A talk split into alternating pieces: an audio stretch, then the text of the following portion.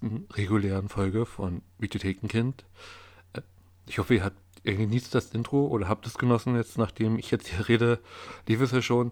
Äh, Anregungen, Kommentare, ob es euch gefallen hat oder nicht, äh, könnt ihr gerne da lassen unter dem Kommentar äh, bei Twitter at Videothekenkind. Wie ihr wollt, ähm, lasst es mich wissen. Das Intro ist von mir. Vielleicht habt ihr schon im Titel gelesen oder seid jetzt Neuhörer und habt drauf geklickt, ähm, um welche Filme es in dieser Folge geht. Oder seid gespannt, habt schon die letzten zwei Folgen gehört und wolltet endlich mehr oder mal was Reguläres äh, genau, haben.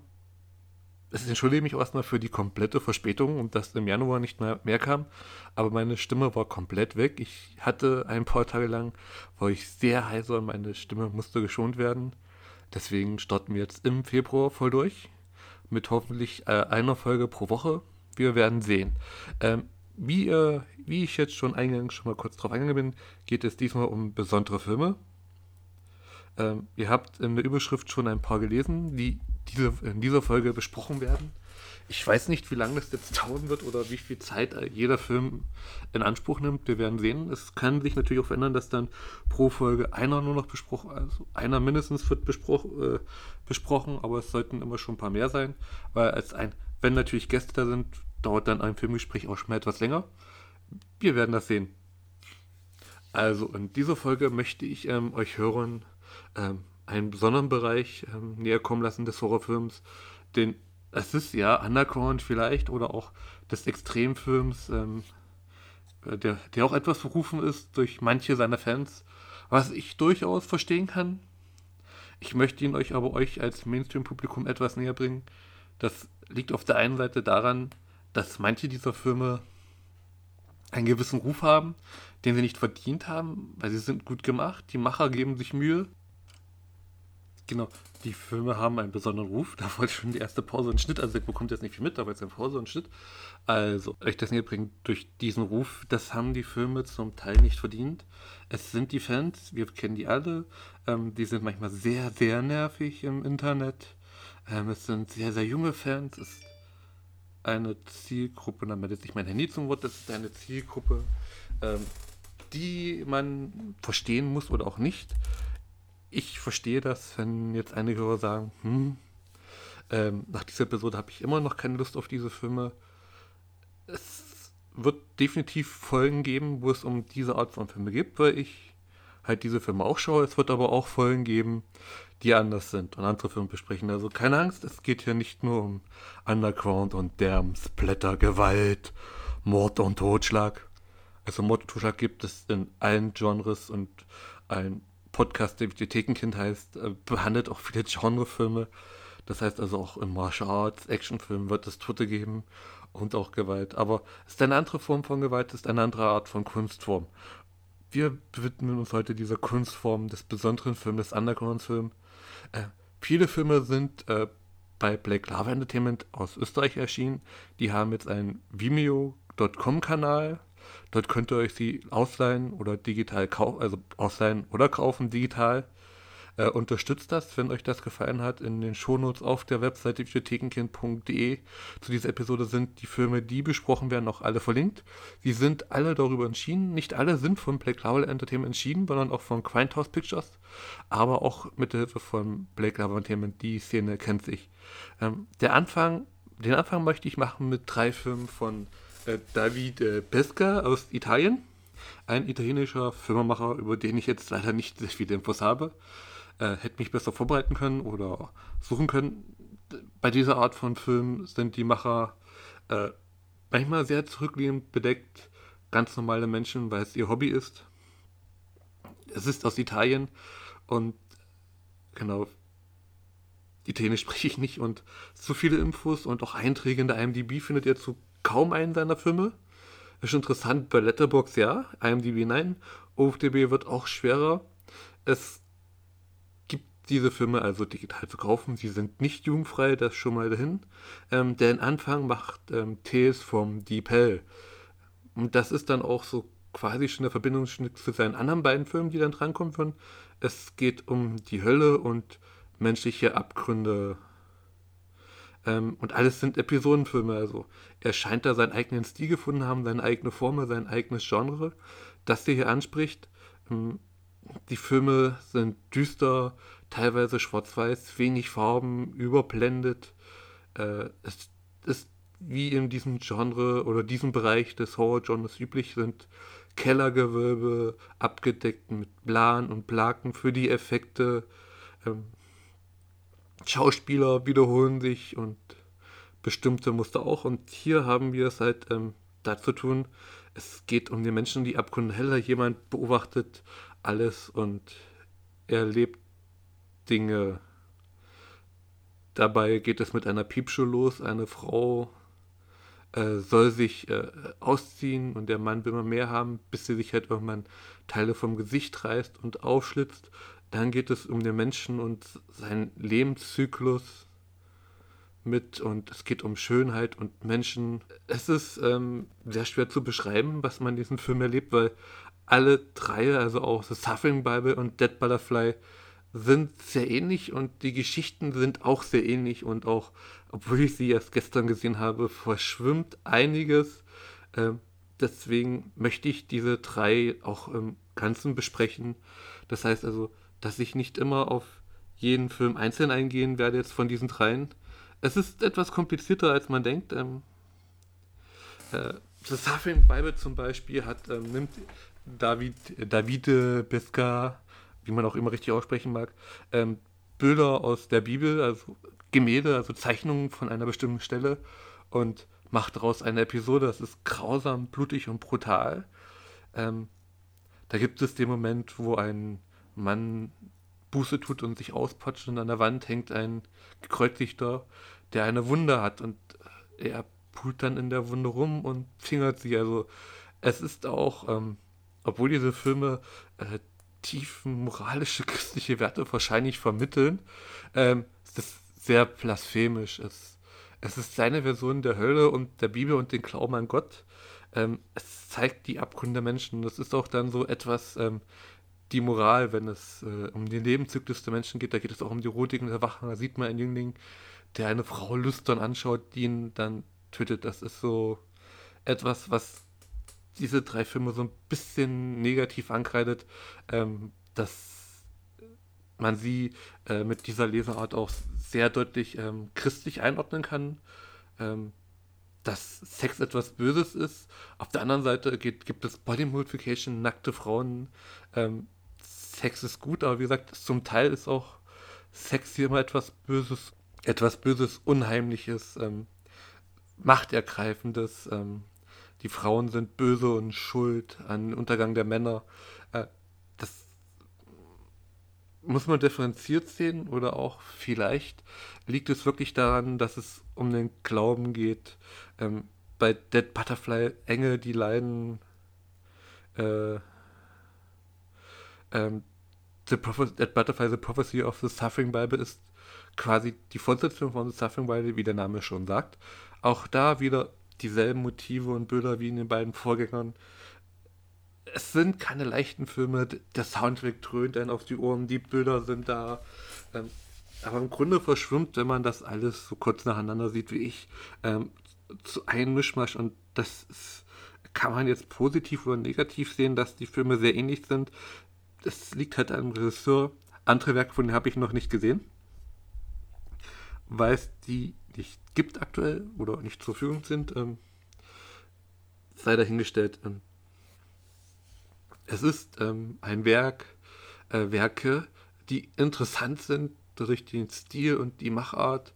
Ähm, in jedem dieser Filme gibt es auch Body Modification, das heißt also, Menschen stecken sich wirklich Nadelhaken durch den Körper. Äh, eine Szene erinnert stark an Igmar Bergmann, das ihm die Siege, wenn zwei Männer Schach spielen und dabei nach und nach gefoltert werden durch die Body-Modifikation. Ähm, es ist alles dabei, also auch wenn jetzt die Wald- und Spat-Effekte ähm, sich zum Teil auch sehr stark wiederholen und sie nicht so ausgeprägt sind wie in anderen Filmen, die jetzt noch kommen werden, ist einiges dabei und man muss sagen, es ist definitiv etwas anderes, ähm, dass diese Filme so zu erleben und zu sehen, als ein ganz normaler Horrorfilm, darauf müsst ihr euch als Zuschauer einlassen. Also, sie sind etwas kürzer. Es ist dennoch komplett etwas anderes. Der Stil, die Machart. Es ist kein Hochglanz. Es ist nicht so wunderschön gefilmt wie Midsommar, die ich dieses Wochenende auch gesehen habe. Es ist düster, dreckig, rauer, grobkörniger. Man sieht die Visionen, die der Regisseur hatte, was er erzählen wollte.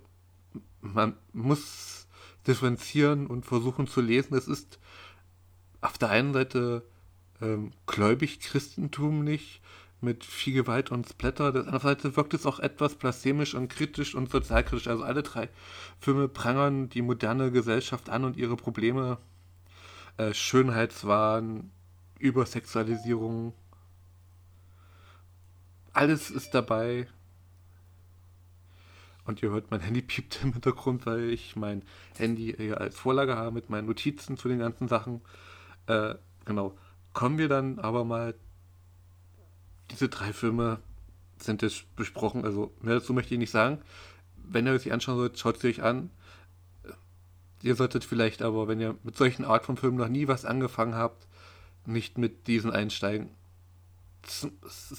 Es ist schwerer Stoff und nicht so leicht zugänglich für manche Zuschauer. Ähm, zugänglicher ist auf jeden Fall ähm, Nocta. Äh, Nocta ist eine deutsche Produktion. Es ist die erste von zwei deutschen Produktionen, äh, die, die jetzt besprochen werden in dieser Episode. Äh, es ist von äh, Psycho Productions oder äh, genau.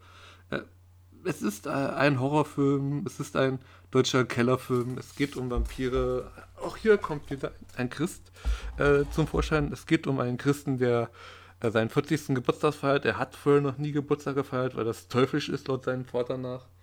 Ähm, er trifft einen jemand vom Schlüsseldienst, der einen Potty-Service hat, der vom Dostel Dawn heißt, der Leute organisiert und feiern und Frauen mitbringt. Und dann geht die Party im Keller los und dann taucht auch besagte Nocta auf. Äh, und die hat unseren Hauptfigur angetan und er verliebt sich in sie. Das Problem ist, Nocta ist eine enthaltsame Vampirin und natürlich geht auf dieser Party so einiges schief und ihr Blutdurst wird wieder erweckt. Nun, wir haben es mit einem deutschen Splatterfilm zu, tu Splatterfilm zu tun, der in einem Keller spielt. Ähm, es gibt nur zwei Arten von deutschen Splatterfilmen, entweder im Keller oder Wald und Wiesen. Wer dieses Genre seit ein paar Jahren verfolgt oder einige dieser Filme kennt, wird das schnell feststellen es sind halt die günstigsten Drehorte. Ähm, Im Wald ist halt niemand, der einen stört und im Keller hat man auch seine Ruhe, weil es meistens ein Keller aus der Familie, von Freunden, Bekannten ist und man kann da schalten und weiten, wie man möchte. Es ist also daher sehr selten, dass man Filme findet, die irgendwo anders spielen, beziehungsweise mehrere Sets haben. Äh, das wird sich in dem zweiten Film etwas ändern. Da hat man sich ähm, mehr Mühe gemacht und mehr Einfallsreichtum, aber bei Nocta reicht das und funktioniert auch. Dieser Keller scheint riesengroß zu sein mit mehreren Räumen. Es ist ein Partykeller, Menschen da und feiern. Ähm, man muss sich aber das vorstellen, die, diese ganzen Räume sind miteinander. Es ist ein Keller. Ich weiß gar nicht, wo ich hinauf wollte. Es kommt zu einigen Irrungen und Wirrungen in diesem Film und Wendungen. Wie, ähm, tauchen sogar Neonazis auf, die ihr Fett wegbekommen. Unser Hauptdarsteller lernt jemanden kennen, der sich, äh, der sich als Afrogerman bezeichnet und äh, über jede Religion der Welt Bescheid weiß und Menschen disst und äh, freundlich ist und hier so diesen Zwiespalt mitbringt. Hier merkt man den krassen Unterschied in der Darstellung von Religion und Glauben zu äh, den drei Filmen von David Pescar. Es ist hier wirklich Haut drauf Humor zum Teil sprichwörtlich äh, wird die Wand angeschissen. Äh, Wenn es dann mal losgeht mit Splatter-Effekten, spritzt das Blut nur so. Es ist äh, alles übertrieben. Man setzt auf Humor und nicht unbedingt auf Gewalt. Also hier soll das Blut ist äh, und Gewalt ist sehr comichaft, cartoonhaft. Ist übertrieben, ist überspitzt, es ist in die Fresse. Wie ich schon gesagt, das Foreshadowing ist hier in your face. Der Party Service heißt From Dust Till Dawn. Noc Nocte ist ein Vampir. Wir sind mitten in der Nacht in einem abgeschlossenen Keller, es ist eine Party statt. Ein Vampir geht äh, Amoklauf und ähm, tritt los. Also hier wird jemand auch der Arsch aufgerissen, wörtlich, bildlich. Und das macht dann schon sehr unterhaltsam. Der Anfang ist etwas zäh und ähm, äh, gestaltet sich schwer. Man sieht hier aber auch, dass die Macher schon etwas mehr äh, Talent haben. Sie haben eine Vision, sie können das gut umsetzen. Schnittkameras ist mehr Bewegung drin, als dass nur die Kamera still, still steht ähm, und Szenen abfotografiert. Schauspielerisch sollte man keine dieser Filme irgendwie großartig bewerten. Das Talent ist da, manchmal weniger, manchmal mehr. Für Witze reicht es auf jeden Fall. Ähm, die Macher, die wir auch namentlich nennen möchten, wenn ich gerade die Notizen aufkriege, ähm, Master, Master W, Master W und Crippler Chris, ähm, die Regisseure dieses Filmes. Genau. Ähm, genau. Jim Ahl als Ernst äh, Lichtenbusch, unseren Hauptjüngling, unsere 39-jährige Jungfrau, zu seinem 40. Kurs, das macht das echt ähm, ähm, super. Auch Resi Elsner als Nocta ist gut. Also die beiden haben auch eine Art von Chemie und Witze und die ganze Mythologie um Nocta, was die für ein Vampir ist, ist schon interessant und ähm, auch sehr, sehr überspitzt und lustig. Also das Niveau sinkt ab und zu. Also es ist kein anspruchsvoller Film. Das Niveau ist eher unter Götterlinie wie die Witze. Es gibt ein paar Witze, die drin, die funktionieren echt. Also die, die Black Metal-Fans dann zum Beispiel und der Gag danach mit ihnen, der ist herrlich. Und auch sonst, also der Humor ist da. Ähm, in der zweiten Hälfte wird dann gesplattert und übertrieben. Man benutzt Genreformeln für sich und Gags und zeigt uns als Zuschauer genau das, was man erwartet und sehen möchte. Also Nocta lohnt sich auch, wenn man jetzt nicht unbedingt auf solche Art von Film steht. Kann man sich den noch zu Gemüte führen, weil alles irgendwie an Genre-Klassiker wie Brain Dead, ähm, äh, Troma-Filme erinnert. Also es ist manche andere Kritiken online sprechen auch dafür, dass es die deutsche Troma-Produktion ist. Es ist jetzt mein erster Film von den Machern und, und ihrer Produktionsfirma. Es kann sein, ja. Es, es hat so Troma-esken Humor, so leicht, durch auch die übertriebene Gewalt und Darstellung. Also das, das funktioniert schon. Man hat so Anleihen bei Lloyd Kaufmann und Co. genommen. Das klappt, das kann man sagen. Das komplette Gegenteil und eigentlich auch das Highlight dieses Podcastes ist ähm, Triptychon of 4. Wieder ein, wieder ein Episodenfilm man sieht, wir haben es ja mit Episodenfilmen. Ähm, zwei der sechs Filme sind keine. Das war jetzt äh, Nocta und dann der letzte, der noch kommt. Ähm, aber Triptychon aus 4 ist ein Episodenfilm mit drei Episoden. Die erste Episode ist äh, Would You Go to Hell for Me? Darum geht es um ein Pärchen, das Überfälle macht, äh, Drogen nimmt, Drogen verkauft, Leute abzockt und tötet und dann ein, sich streitet, immer mehr streitet und dann einen Unfall baut und dann quasi in der Hölle landet und Qualen leidet und bis jemand halt quasi für den anderen in der Hölle landen möchte. Mehr möchte ich für diese Episode nicht sagen, auch zu den anderen nicht. Die haben alle einen Twist, eine Wendung. Man hat hier versucht, ähm, Spannung aufzubauen und dann das Genre etwas umzuschreiben, beziehungsweise die gängigen Formen, weil normalerweise es ist ja nicht das erste Mal, dass jemand in der Hölle landet und dann Qualen leidet. Hier ist es noch ein bisschen anders. Ähm, also El Gore und seine Freunde machen hier wirklich äh, super Sachen. Äh, äh, also der Regisseur nennt sich El Gore. Also El Gore, nicht ähm, wie der äh, Ex-US-Vizepräsident El Gore, sondern El Gore, so äh, spanisches L. Ich hoffe, ich spreche es halbwegs richtig aus, falls er das unter hier hören sollte. Ähm, und Would You Go to Hell for Me ist dann der Start und auch die längste Episode von diesen dreien und überzeugt. Ähm, hinter der Kamera ist Thomas Binder, der tolle Bilder einfängt mit seiner Kamera. Man merkt, ähm, die Leute versuchen Filme zu machen, auch wirklich Film, Schnitt, Kameraeinstellung. Man hat sogar eine Screen, äh, Screen-Screen-Szene bei einer Fort dabei. Ähm, mit Produktion, was man etwas merkt. Äh, ist aber nicht schlimm man, man versucht es wenigstens. Man versucht, ähm, von Wald und Wiesen und Keller äh, Produktion zu mehr Sets äh, zu gehen, was natürlich ja auch zum Teil Wald, Wiesen, Landschaft spielt. Man hat nicht das Geld, um sich große Studios zu melden und Räume zu melden. Also muss man mit dem drehen, was vorhanden ist. Und das, das, das machen sie schon sehr, sehr gut.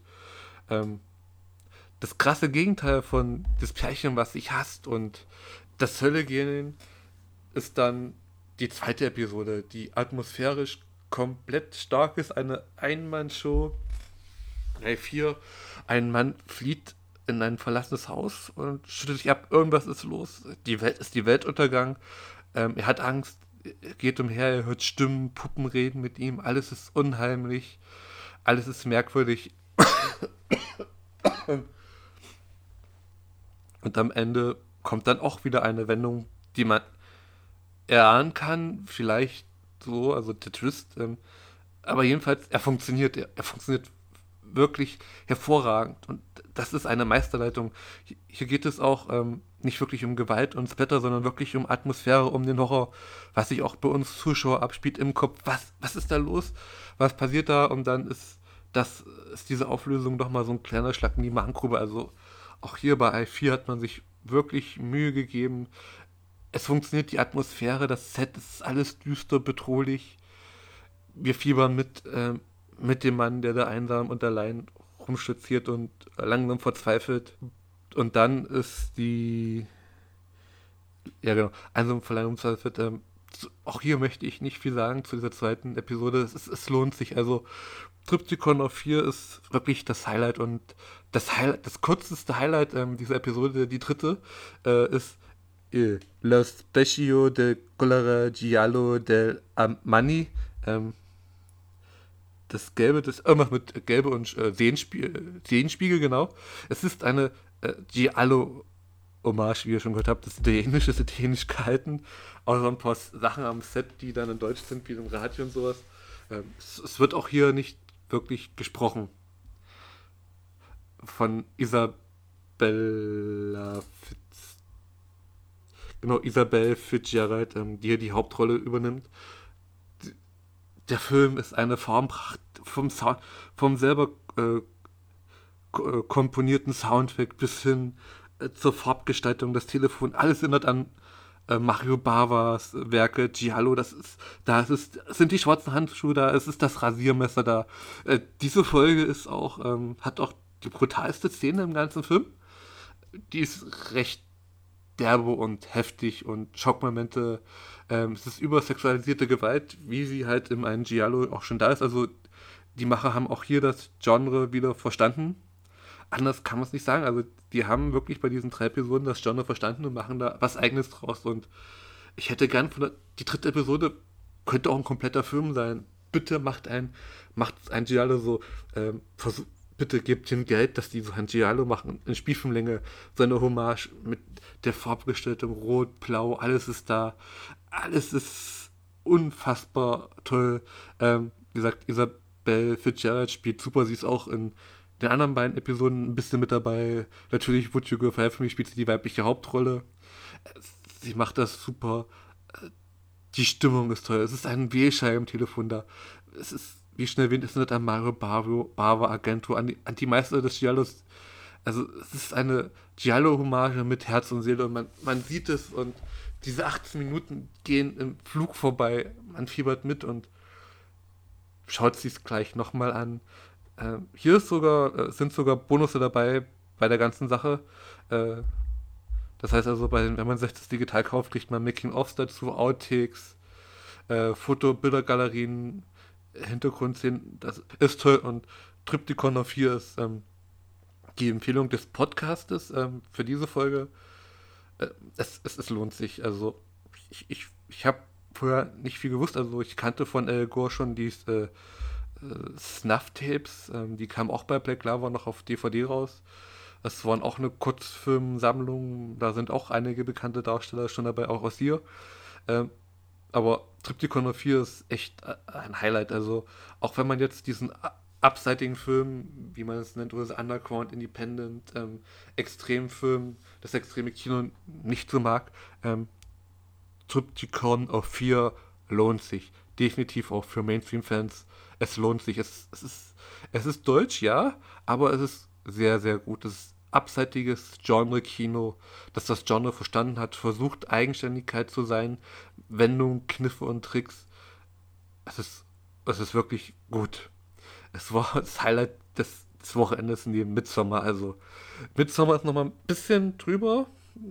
Ari Aster hat mehr Geld und Produktion und der Horror in Midsommar ist noch was etwas anderes. Er, auch er hat das Genre verstanden.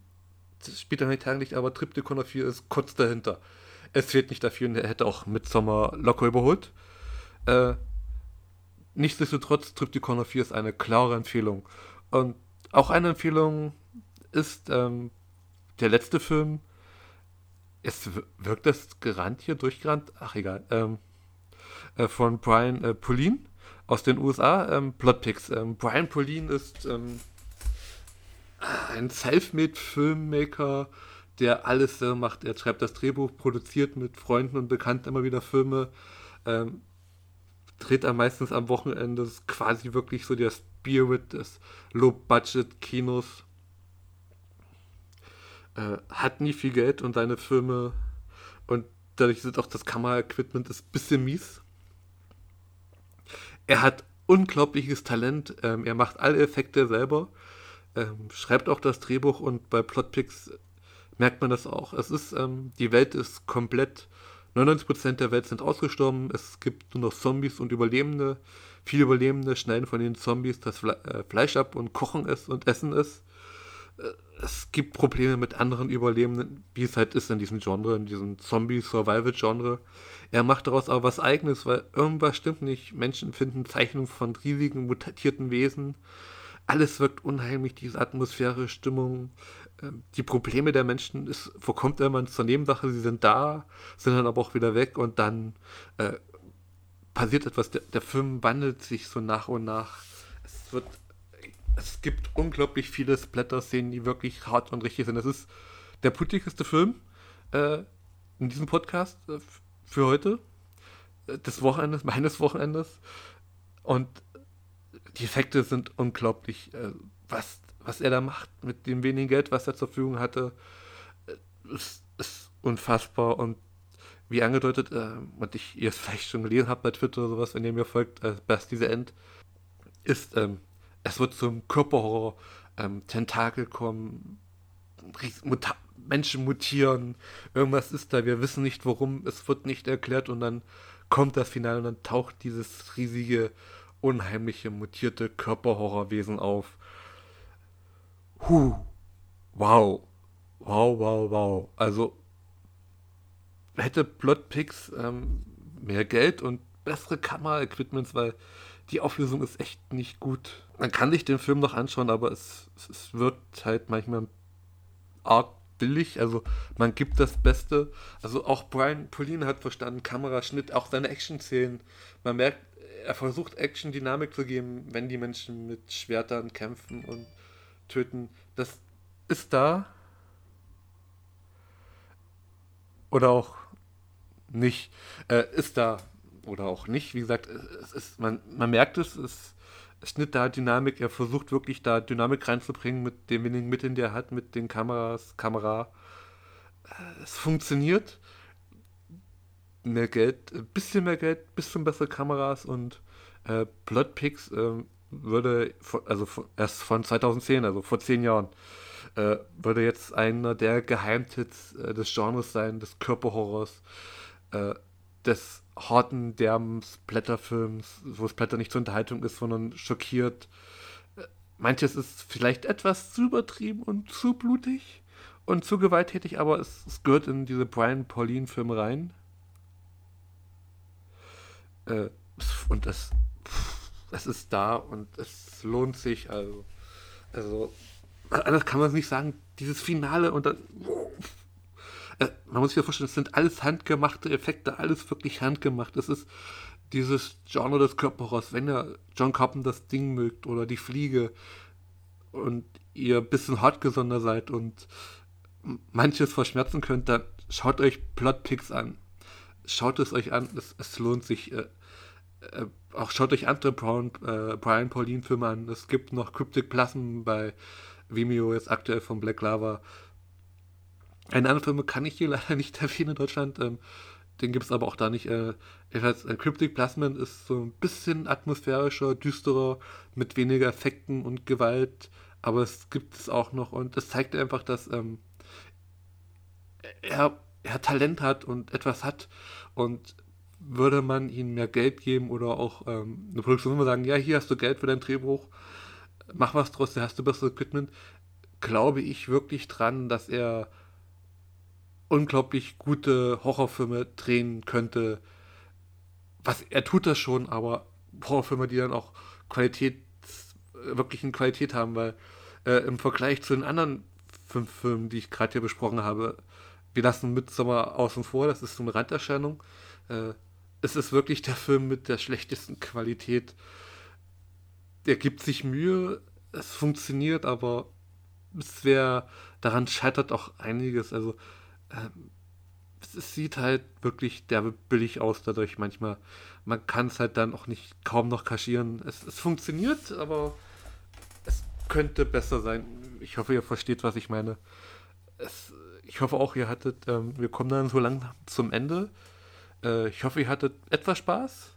Es kommt noch ein kurzer Outro-Song, dann gleich am Ende. Also, um kurz aber jetzt nochmal alles zusammenzufassen. Ähm, die drei David Pescar-Filme sind, Davide Pescar, Pescar-Filme sind interessant. Sie sind aber etwas zu verschwommen jetzt in meinen Gedanken, weil alles verwischt war, alles sehr, sehr gleich ist, aber ähm, Nocta ist super unterhaltsam, lohnt sich. Triptychon aus 4 ist unglaublich gut und lohnt sich, sollte man gesehen haben. Äh, Plotpix auch. Plotpix hat diese Abstriche durch die Qualität, dafür kann aber er als Regisseur nichts, wenn man kaum Mitte hat, muss man mit dem arbeiten, was man hat. Ähm, er dreht halt alle reinen Filme, wenn genug Geld und Zeit zusammen ist und alles fertig ist. Es ist sein Herzensprojekt und Liebe. Ich hoffe, es kommt noch was Neues von ihm. Oder andere Sachen, wie gesagt, es gibt einige Filme bei ihm auch. Also fast alle seine Filme gibt es in Deutschland auch davor. Ähm, Bone Sickness kam damals von X-Rated raus. Bone Sickness ist, sagt er, er, er legt auch Wert auf Handlungen und Figuren. Das vorkommt aber manchmal ein bisschen für die Effekte, für den Schockmoment und ist aber nicht so schlimm. Ich glaube, genug dieser lobenden Worte. Er sagt, schaut in den Shownotes vorbei, schaut auf die Seite vorbei. Wenn euch irgendwas interessiert hat, leiht euch ihn aus, kauft ihn, unterstützt Black Lava, auch für zukünftig veröffentlichen. Ich würde mich freuen, wenn ihr beim nächsten Mal wieder einschaltet in der nächsten Episode. Dann mit was anderem, vielleicht auch nicht. Ich habe ähm, die Chancen, äh, noch einen anderen Film zu sehen, auch wieder abseitiges Underground-Kino, bisschen extremer. Vielleicht das dann schon in der nächsten Folge oder in einer kurzen Episode nur zu diesem Film eingeworfen. Vielleicht gibt es in der nächsten Episode dann auch endlich äh, äh, geplant um, um Samurung-Filme, in denen ich schon einige gesehen habe und auch einige kommen werden dieses Jahr. Äh, in den nächsten Tagen, Wochen, sagen wir es eher so, nächsten Tagen, dass dann auch in der nächsten Folge es etwas um seine Werke geht, äh, seine Sicht des Genres und das komplette Gegenteil ist, dann könnt ihr auch das zweite Intro hören, was, speziell, was ich speziell für diesen asiatischen Markt äh, äh, komponiert, entworfen habe, zusammengestellt habe, schnell zusammengebastelt habe. Auf jeden Fall, ich freue mich, dass ihr dabei zugehört habt. Ich wünsche euch noch einen angenehmen Abend, guten Morgen, gute Nacht. Bis zum nächsten Mal.